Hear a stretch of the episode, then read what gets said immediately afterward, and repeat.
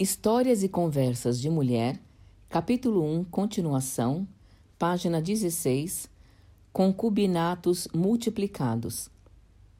A expansão territorial dos séculos 17 e 18 em direção ao interior da colônia foi motivada pela descoberta das minas de ouro e pelo crescimento da pecuária.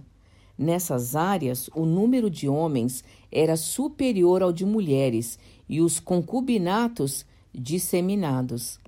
A partir de meados do século XVIII, teve início a urbanização da colônia.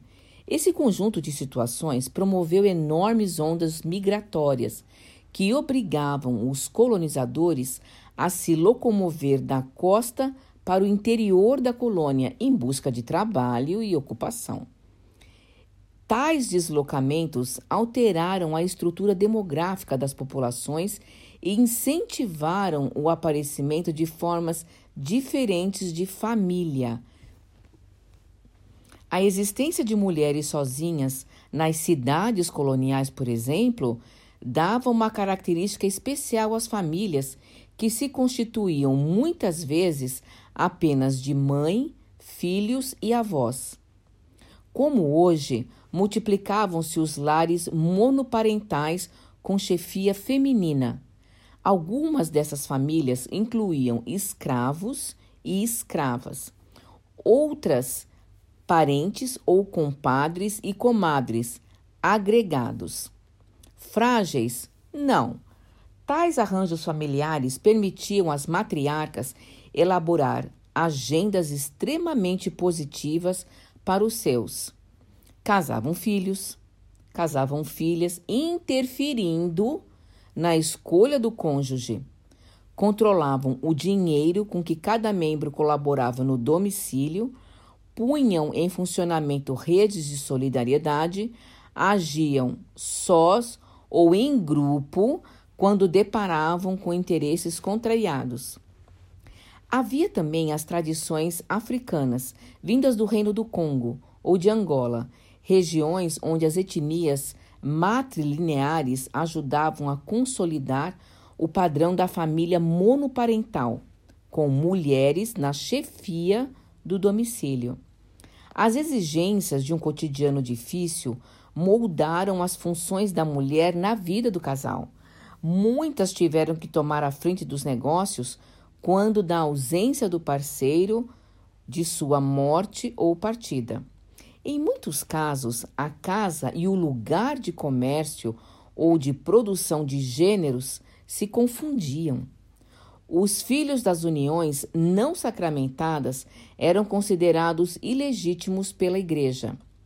Para se ter uma ideia de como os índices da ilegitimidade eram elevados, em Salvador, na Bahia, entre 1830 e 1874, quatro quintos das crianças negras e mulatas eram ilegítimas. E em São Paulo, entre 1745 e 1845, perfaziam 39% dos nascimentos. Em Vila Rica, em Minas Gerais, em 1804, os ilegítimos eram, em mais de 98%, crianças escravas.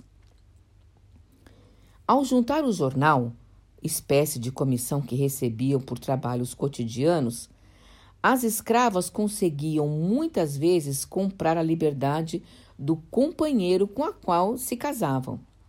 Casais assim formados sobreviviam razoavelmente, alugavam um quarto em um cortiço ou casinha nos arredores da cidade e criavam os filhos. Para não atrapalhar o trabalho dos pais, as crianças podiam ser educadas por amigos ou parentes em cujas casas cresciam e aprendiam os primeiros ofícios. Deixar a educação dos filhos a cargo de outras pessoas prenunciava hábitos ainda hoje presentes entre mães pobres.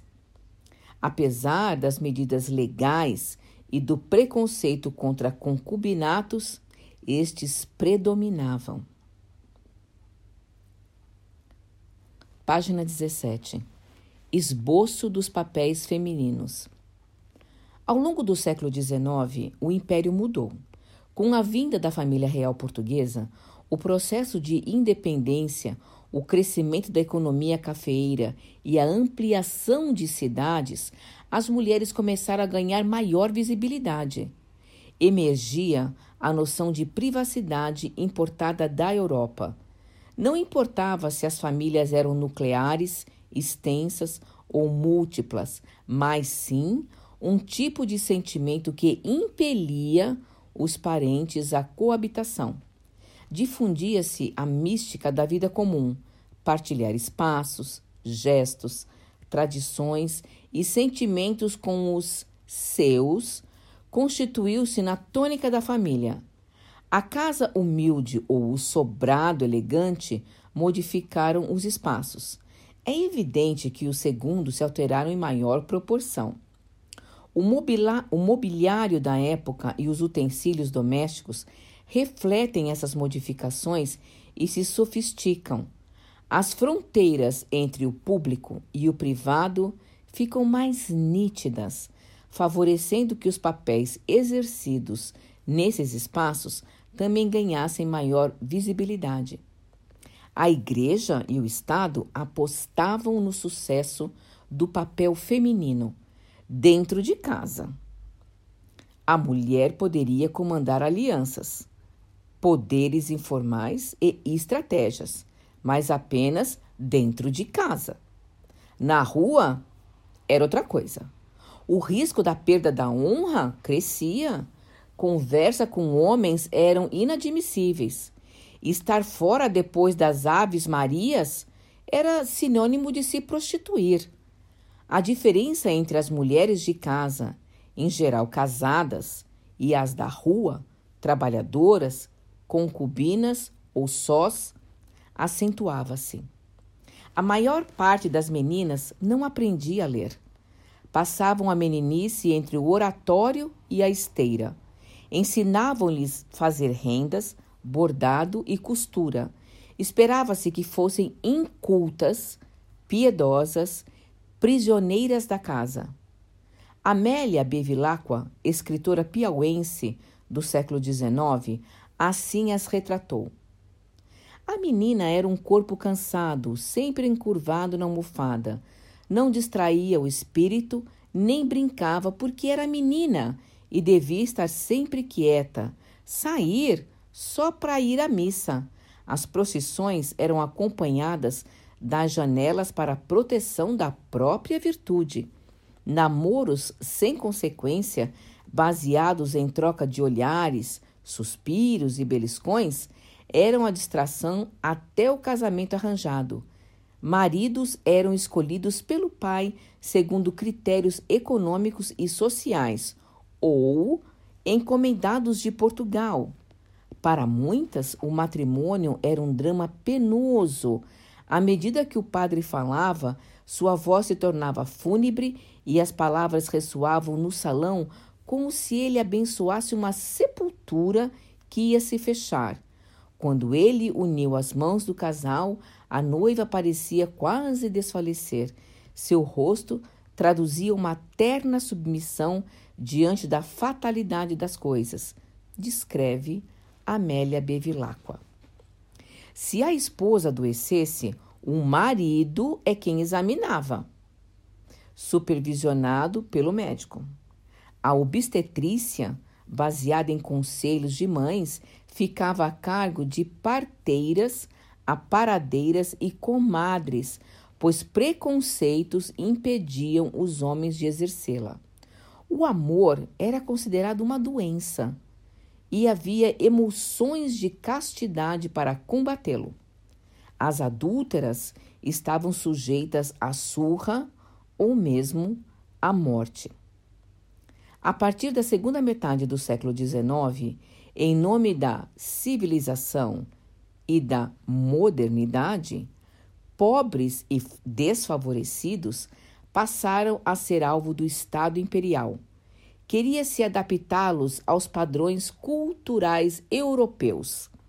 Enquanto as cidades eram reurbanizadas, a população passou a ser disciplinada reeducada. Daí a preocupação com a conduta moral, a saúde, a vida sexual dos casais e, como veremos mais à frente, dos solteiros. Tanto a igreja quanto o Estado reclamavam a necessidade de o amor do casal estar vinculado à sexualidade e à procriação. O Estado acreditava que do bom desempenho sexual dos cônjuges dependia a saúde dos filhos, a moralidade da família e, sobretudo, o progresso populacional da nação. A Igreja Católica, por sua vez, continuava a afirmar o ideal de família cristã. Evitar filhos era considerado desobediência e, portanto, pecado. Tal família era inteiramente subordinada à figura do pai. Rei em casa, ali ele representava o Estado e a Igreja. Da mulher, além de submissão, esperava-se que exercesse plenamente a função de procriar e transmitir aos filhos valores morais e éticos. Dos filhos, que aceitassem todas as regras, tanto afetivas quanto disciplinares, sem procurar questioná-las. Se, por um lado, as diversas formas de família iriam conviver ao longo de mais de 350 anos, por outro, o casamento seguiria sendo a chave para distinguir diferenças. Diferença entre as mulheres. Uma política comum uniu igreja e Estado no, com, no combate às ligações ou tratos ilícitos. O concubinato era vivido como algo que se fazia na rua. A adoção do modelo imposto pela igreja ajudou a construir papéis femininos no imaginário social. Esposas, mulheres corretas. Concubinas, imorais que viviam meretrizmente, cúmplices de tratos ilícitos. As erradas.